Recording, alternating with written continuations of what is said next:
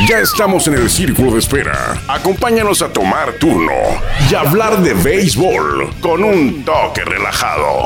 Aquí empieza Círculo de Espera. ¿Qué tal? Muy buenas tardes, bienvenidos a Círculo de Espera. Muchas gracias a Jorge Niebla, el Caifán. Él es el encargado todos los días de abrir la puerta de este espacio aquí en la legendaria frecuencia 1550 AM. Une la voz más de Grupo Cadena. Por aquí nos escuchamos más fuerte y llegamos más lejos desde Tijuana. Baja California. Aquí transmitimos todos los días, repito, de lunes a viernes y llegamos por la magia de la radio a Tijuana, Tecate, Rosarito, San Diego, Chulavista, National City, San Isidro y dicen que también por allá en Ensenada. También usted nos puede encontrar, si así lo prefiere, en nuestro podcast en Spotify, mismo nombre, Círculo de Espera Radio. Hoy es martes 22 de marzo del 2022. Ayer fue día, día de asueto. Ayer se celebró eh, un aniversario más del natalicio de don Benito Juárez. Y también ayer, 21 de marzo, arrancó la fase formal de la pretemporada de Toro de Tijuana y también ayer 21 de marzo, lunes, aunque fue día feriado para algunos, eh, inició la entrega de los torobonos a la gente abonada, a la gente que respalda a los toros de Tijuana. Ayer se les fueron entregados eh, los eh, torobonos, las credenciales, los, los lanyards con gafet que van a utilizar durante la temporada. Tienen acceso a todos los juegos de temporada regular, incluyendo la inauguración y los privilegios para la compra de los boletos de playoff. Además, el paquete no solo venía con la credencial del torobono, también traía una carta firmada de agradecimiento por el manejador de los toros, Omar Rojas, en una cajita muy bonita con la foto del equipo de toros en el día que fueron campeones. Y por si esto fuera poco, algo que llamó mi atención, porque ni siquiera yo tengo esa medalla. Eh, recibieron una medalla idéntica, una réplica idéntica, idéntica, idéntica, pues es una réplica, no debe ser idéntica. Eh, de la medalla precisamente que los toros de Tijuana recibieron en la ceremonia de premiación cuando les entregaron la Copa Sachila. Ya ve que Horacio de la Vega, presidente de la liga, eh, en la ceremonia del 15 de septiembre, después del séptimo juego, les entregó a cada uno, iban pasando a los jugadores una medalla. Pues esa misma, igualita, eh, se llevaron y se están llevando quienes eh, adquirieron su torobono y que ya están siendo entregados de acuerdo a la letra. Algo muy ordenado, ¿eh? Si usted que tiene torobono y va a ir a recogerlo y espera filas largas de su organización, usted sabe que no va a ser así. Eh, es por letra de su apellido. Ayer empezaron con las primeras, arrancando con la letra A, se fueron por allá hasta la E y hoy, hoy continuaron con las siguientes 6, 7 letras del abecedario. Y así creo que mañana también y pasado para entregar todos los torobonos y también algunos afortunados tienen el privilegio y el gusto, algo que se les va a quedar grabado para siempre de que de acuerdo a la disponibilidad de los jugadores porque están entrenando, hay horarios en los que por ahí usted puede recibir su medalla de alguien como Junior Lake, e Isaac Rodríguez, que ayer eh, estuvieron ahí a cargo unos unos minutos, no toda la mañana, pero sí unos minutos, eh, algunos aficionados se fueron sorprendidos por Junior Lake y por Isaac Rodríguez, a quienes entregaron la medalla, me entregaron las cajitas de los, de los torobonos, que está muy bonito la verdad. Pero bueno, eh, los toros de Tijuana le decía yo que arrancaron, arrancaron el 10 de marzo sus trabajos, pero eso, ese fue el early camp, trabajo adelantado. ¿Qué era el early camp qué es el early camp para qué sirve el early camp? Eh, le podemos preguntar a, Anthony Herrera porque él es una prueba de que el Early Camp sí sirve, pero se lo voy a explicar, voy a tratar de explicar. El Early Camp es un campamento, es una, un llamado que hace la directiva en el área deportiva a, grupo, a un grupo de jugadores, jugadores que, que se presenten para, para verlos.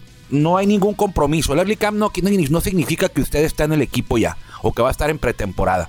Este Early Camp es para jugadores que vienen de, eh, de alguna lesión, por ejemplo, jugadores jóvenes, prospectos y también invitados que no son ni jóvenes ni prospectos y tampoco vienen de ninguna lesión, pero los toros eh, eh, buscan jugadores, eh, los invitan para que vengan a trabajar, para verlos y trabajan 10 días en el early camp. En esta ocasión trabajaron 10 días con los toros de Tijuana y de ahí la directiva en el área deportiva.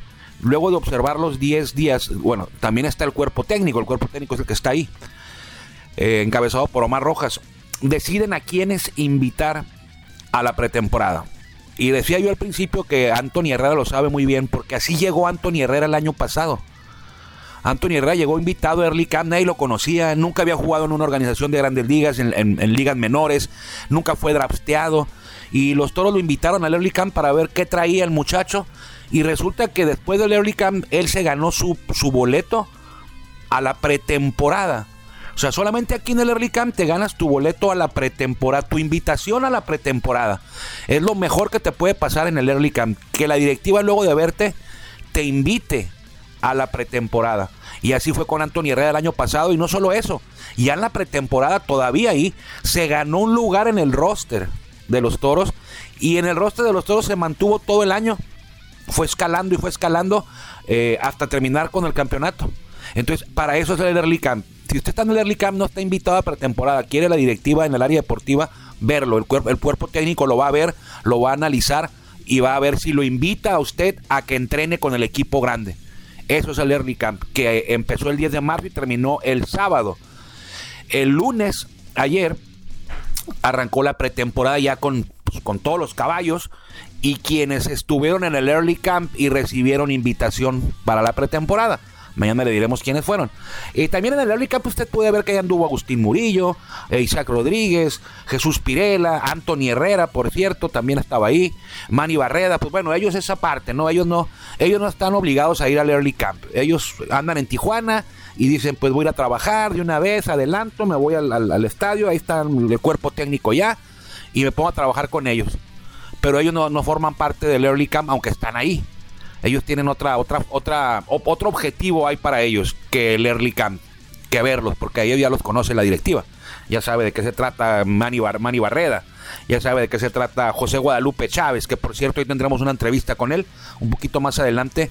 Eh, pues de una vez, de una vez, de una vez vamos a ir con la entrevista de José Guadalupe Chávez. Nomás terminar de decirle que los toros arrancaron ayer el Early Camp, ya se presentaron todos o casi todos no voy a balconear a ninguno, pero creo que por ahí falta uno o dos que no han llegado. Eh, tienen permiso, ¿eh? No, aquí el que no llega, no, no. A mí me tocó una vez en, un, en una pretemporada. Ricardo Jaques se llamaba el muchacho. 2016 o 2017. Creo que fue el 17, el año que Toros queda campeón. El señor no se presentó el primer día de pretemporada. Llegó al segundo día de pretemporada. Él ya había jugado con Toros en el 2016, si mal no recuerdo. Eh, y ya sabía de qué se trataba y cómo estaba la pretemporada en los toros, ¿no? Pues el señor no llegó al 2017 el primer día, llegó al segundo día de pretemporada. Tenía invitación, tenía hasta cuarto de hotel, tenía todo. Estaba invitado a la pretemporada, pero el señor no llegó el primer día y fue el único que no llegó y sin permiso. O sea, no llegó no o no fue a la pretemporada. O sea, sí llegó al hotel, pero no se presentó al primer día de pretemporada al estadio, al Kinosport Complex. No llegó a tiempo, pues fue su debut y despedida porque lo dieron de baja ahí, en el primer día, por no llegar al primer entrenamiento de pretemporada sin autorización. Entonces ya llegaron, los que no han llegado, aquí en tienen autorización para llegar un poquito más tarde, creo yo. Eh, y esto va a durar hasta que arranque la temporada. Hay todavía una semanita, 10 días de trabajo en el estadio, trabajo normal, lo que son las prácticas, entrenamientos, para volar a Ciudad de México eh, por ahí del 2, 3 de abril. El 5 de abril arrancan los juegos de preparación en el, denominado torneo Interliga que se va a desarrollar en México, en la Ciudad de México y en eh, las ciudades de Puebla. Eh, Estadio Alfredo Jarpelú y Estadio Hermano Cerdán. Van a participar cinco equipos, son duelos, como usted quiere llamarlos, de pretemporada, de preparación, duelos amistosos. Se llama Torneo Interliga. Participan los Toros de Tijuana, el único de la zona norte, y cuatro equipos del sur, Diablos Rojos del México, Pericos de Puebla, Olmecas de Tabasco y eh, Guerreros de Oaxaca. Eh, ahí todo regresa a Tijuana. El 17 termina este torneo eh, Toro regresa a Tijuana el 18 y el 19 van a jugar en Ensenada contra los Diablos Rojos del México. Los Toros contra Diablos en el Antonio Palacios de Ensenada. El juego tradicional que el año pasado no se pudo llevar a cabo porque Toros andaba por allá por el noreste del país, en Monterrey y en, Nuevo Laredo, para el arranque de la temporada. Pero este año sí se va a llevar a cabo, es muy, muy, muy probable. El 19 de abril. Y dos días después Descansan el 20 y el siguiente el 21. Arranca la temporada también precisamente contra los Diablos Rojos del México. O sea que los van a ver, pues, seguido porque se los van a topar en el torneo Interliga, allá en Ciudad de México y en Puebla, y también se los van a topar dos días antes de la inauguración en eh, el torneo Interliga, pero no pasa nada. A el, los pitchers que abran ese duelo del 19 de abril, el duelo de pretemporada en Ensenada, pues no van a abrir en la serie, en ninguno de los tres juegos, es lo más probable. Seguramente quien abra el 19 de abril será el cuarto o el quinto abridor de los toros y de los diablos también. O sea, el, el, abridor número uno, el 2 y el 3 van a estar ya designados y van a estar esperando la serie que arranca el 21 y termina el 23 de jueves a, de jueves a sábado. Y quien abra ese duelo, o sea, no se preocupe usted de que Ay, van a ver al pitcher y que no pasa nada. Quien abra el 19 de, de abril ahí en Ensenada, tanto por Diablos y como por Toros, no va a ser el, el no va, no va a abrir en toda la serie, no van a abrir. A lo mejor los relevos sí, pero de, de, hecho eso va a ser la última prueba para algunos, ¿eh? Algunos van a estar en su último examen para ver si se quedan con, en el equipo o a ver si no les pasa por ahí la, la guillotina. Pero bueno, vamos con esta entrevista con eh, José Guadalupe Chávez, que es el jugador que tiene más tiempo en el equipo. Él llegó eh, por ahí de mayo del 2015 a los Toros de Tijuana. 2015, va para, va para siete años que llegó a los Toros de Tijuana procedente de, él venía de los Rojos del Águila de Veracruz, hicieron un cambio, un cambio los toros, pues bueno, eh, pero fue con los Rojos del Águila de Veracruz el cambio. Y fíjese nada más, llegó José Guadalupe Chávez a Tijuana y llegó José Meraz también. ¿Usted se acuerda de José Meraz? Todavía lanza José Meraz, relevista, flaco, de Culiacán. Eh, ellos dos llegaron a Tijuana a cambio de Esteban Hernández y de Miguel Ruiz. Hágame usted el favor el canje tan desnivelado, y no ahorita, o sea, no lo decimos ahorita, en su momento fue un canje desnivelado, eh, me imagino yo que hubo algo más. O sea, debe haber, debe haber habido algo más para que este cambio hubiera pasado. O sea, no, no puede ser que, que los rojos del Águila de Veracruz se hayan despedido de José Guadalupe Chávez hace siete años y ahorita es un caballete y es veterano. Hace siete años Chávez era un joven ya no era prospecto porque ya tenía sus añitos jugando, pero estaba en su prime. Entonces, para que se deshicieran de José Guadalupe Chávez y un zurdo de situacional como José Meraz, a cambio de Esteban Hernández y Miguel Ruiz, por favor. O sea, algo más hubo ahí. O sea, es, y, tiene fama, tiene fama la directiva esa de, Mansur, eh, los Rojos del Águila de Veracruz, que ahora son los tecolotes de los dos Laredos, que así operan, ¿eh? Venden jugadores y los disfrazan de cambios. Pero bueno, no me consta, no tengo pruebas, pero más vale que haya sido así, porque si no, eh, que corran al gerente deportivo de ese año y que no le den chamba en ningún lado, ¿eh? Está como el de el que se aventó también Generales hace poquito, hace un año, que mandó a Edgar, Edgar Torres a Ciudad de México por tres prospectos, por favor. Pasa lo mismo. Pero bueno, vamos con José Guadalupe Chávez, producción, por favor. Esta entrevista que le hicimos, eh, creo que fue el, el sábado. El sábado fue a José Guadalupe Chávez. Ayer no la pudimos compartir porque teníamos una de Nick Struck. Pero aquí le dejamos las palabras, repito, del jugador que tiene más años en el equipo. Bueno, regresando le damos los datos correctos ya y exactos de, la llegada de José Guadalupe Chávez y el tiempo de, de servicio que tiene con Toro de Tijuana. Aquí habla del el campeonato del 2021, del campeonato del 2017, él estuvo en los dos.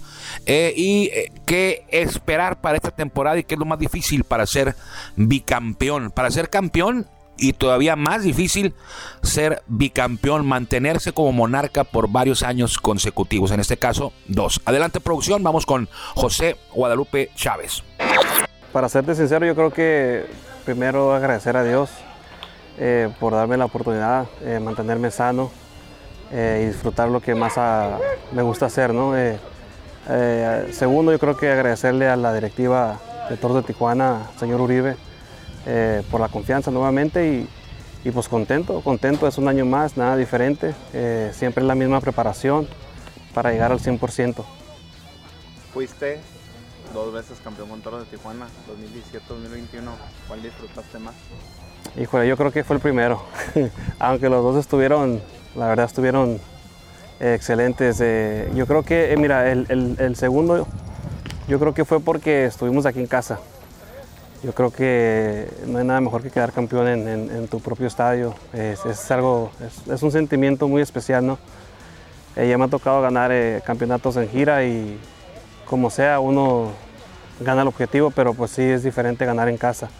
Pero el primero yo creo que es este, más especial porque pues eh, sentíamos una familia, entonces este, yo creo que, el grupo que, estaba ese año eh, fue excelente, la verdad, y, nos divertimos mucho y, gracias a Dios pues este, se logró el primer campeonato después de cuántos años, creo. Como 3, 4 que está bien aquí. o sea, el primer campeonato es eh, ahora que regresaron pues. ¿Cómo ves al equipo esta temporada, lo vemos cada vez que se va reforzando, reforzando, reforzando, cómo es la competencia. Excelente, excelente, la verdad, eh, tremendo trabajo que está haciendo la directiva por mantener un equipo competitivo. Siempre Toro de Tijuana se ha caracterizado por tener eh, buenos jugadores, eh, siempre el equipo estar ahí en las finales. excelente, la verdad, me gusta bastante nuestro picheo y nuestro bateo, pues todo el mundo conoce, ¿no? Este, vamos a hacer carreras, entonces eh, aquí lo que me gusta mucho es el, el picheo. ¿Qué es lo más difícil para ser campeón y ahora para ser bicampeón? ¿Cuál crees que va a ser la clave?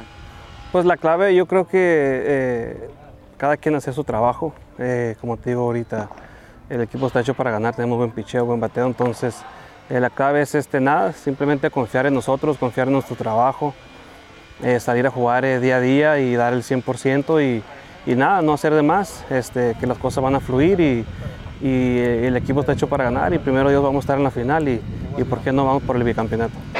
Ya pasaron casi siete años, fue el 13 de mayo del 2015. Yo me acuerdo muy bien porque yo ya trabajaba en Toro de Tijuana como eh, jefe de prensa eh, y recuerdo que se hizo este cambio. El gerente deportivo, director deportivo era Jorge Campillo y el gerente deportivo era Eduardo Valenzuela, el guayito.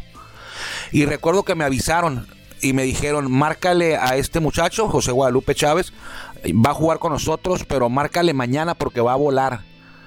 Y recuerdo que, que iba a volar a Aguascalientes. A esa gira yo no fui. Casi iba a todas las giras, pero a esa gira no fui a Aguascalientes tenía algo que atender acá en Tijuana en relación al club. Y fue un 13 de mayo que, que me avisaron de que venía eh, José Guadalupe Chávez, lo tengo muy presente, que le marqué temprano de ese 13 de mayo, que debutó ese día, eh, y venía llegando de del equipo de Rojos del Águila de Veracruz. Siete años casi de ese 2000, de ese roster del 2015. Pues ahí andaban Dustin Martin, ahí andaba Barry Enright, andaba Mario Mendoza Jr., andaba Miguel Olivo, ¿quién más andaba por ahí? Eh, Dustin Martin llegó ese año también, Miguel Olivo, eh, este Mario este no, Liu Ford, no, Liu, Ford llegó después. O no, sí estaba, creo que también estaba Liu Ford ese año. Sí, sí estaba Liu Ford. Pero bueno, de ese roster solamente queda José Guadalupe Chávez, ese del 2000, y Uneski Betancourt también estaba. Eh, de ese roster del 2015 Ahorita en el equipo, entrenando, solo está José Guadalupe Chávez, Isaac Rodríguez y Manny Barreda. Son los que más se mantienen desde ese 2015. Claro, bueno, Manny ah, no ha estado en, la temporada del 2021 no estuvo y, al final de la del 2017 tampoco estuvo. Y en el caso de Chávez, eh, creo que la 2019 la pasó con Piratas de Campeche y, eh, y nada más. La otra estuvo lesionado. En 2000, una del 2018 estuvo lesionado. Entonces, ellos son los que han tenido más, han visto pasar nada más a ocho manejadores. Desde que llegó José Guadalupe Chávez e Isaac Rodríguez, han desfilado ocho manejadores. Ellos llegaron cuando estaba, recuerde, Eddie Díaz. Cuando llegó Chávez estaba Eddie Díaz, él era el manager. Y luego Eddie Díaz, pues, no entregó la limonada que había prometido y eso que le llevaron muy buenos limones. Le dejaron de los mejores limones en la mesa y no pudo hacer limonada a Eddie Díaz. Porque esa fue su frase que dijo, a mí tráiganme limones y yo les voy a hacer limonada. Pues bueno, no hizo limonada el señor Eddie Díaz, y ahora anda con Generales de Durango, le mando un abrazo. Es, buen amigo, ¿eh? Y le, estoy dando carrilla, pero es buen amigo. Es, mi compita Eddie Díaz, el comandante. Yo le digo el commander. Pero bueno, Eddie Díaz estaba de manager con Ego Chávez. Y luego vino, eh, era el 2015, sí, vino eh, Juan Gabriel Castro. Luego vino el 16, Luis Ojo, el señor de los anillos, que tampoco dio anillo aquí. Se fue Luis Ojo, llegó Pedro Meré en el 2016 y Pedro Meré sí llevó anillo a Tijuana porque quedó campeón en el 2017. Se mantuvo el 2018 primera temporada, pero en el 19 llegó Lino Rivera, que yo creo que ha sido el peor manejador que ha tenido todos, opinión personal. Eh, a mí no me tocó estar en los del 14. Pero bueno, en el 14 no se tenía el equipo que se tenía en el 2016, 17, 18, 15. Batalló mucho ahí Mario Mendoza, eh, Matías Carrillo y Jesús Somers en el 14. Pero bueno, de Lino Rivera vino Oscar Robles. También se fue Oscar Robles y llegó Omar Vizquel. También se fue Omar Vizquel y está ahora Omar Rojas. O sea que fueron, desde que desde 10 días ahorita han pasado ocho manejadores y dos campeonatos.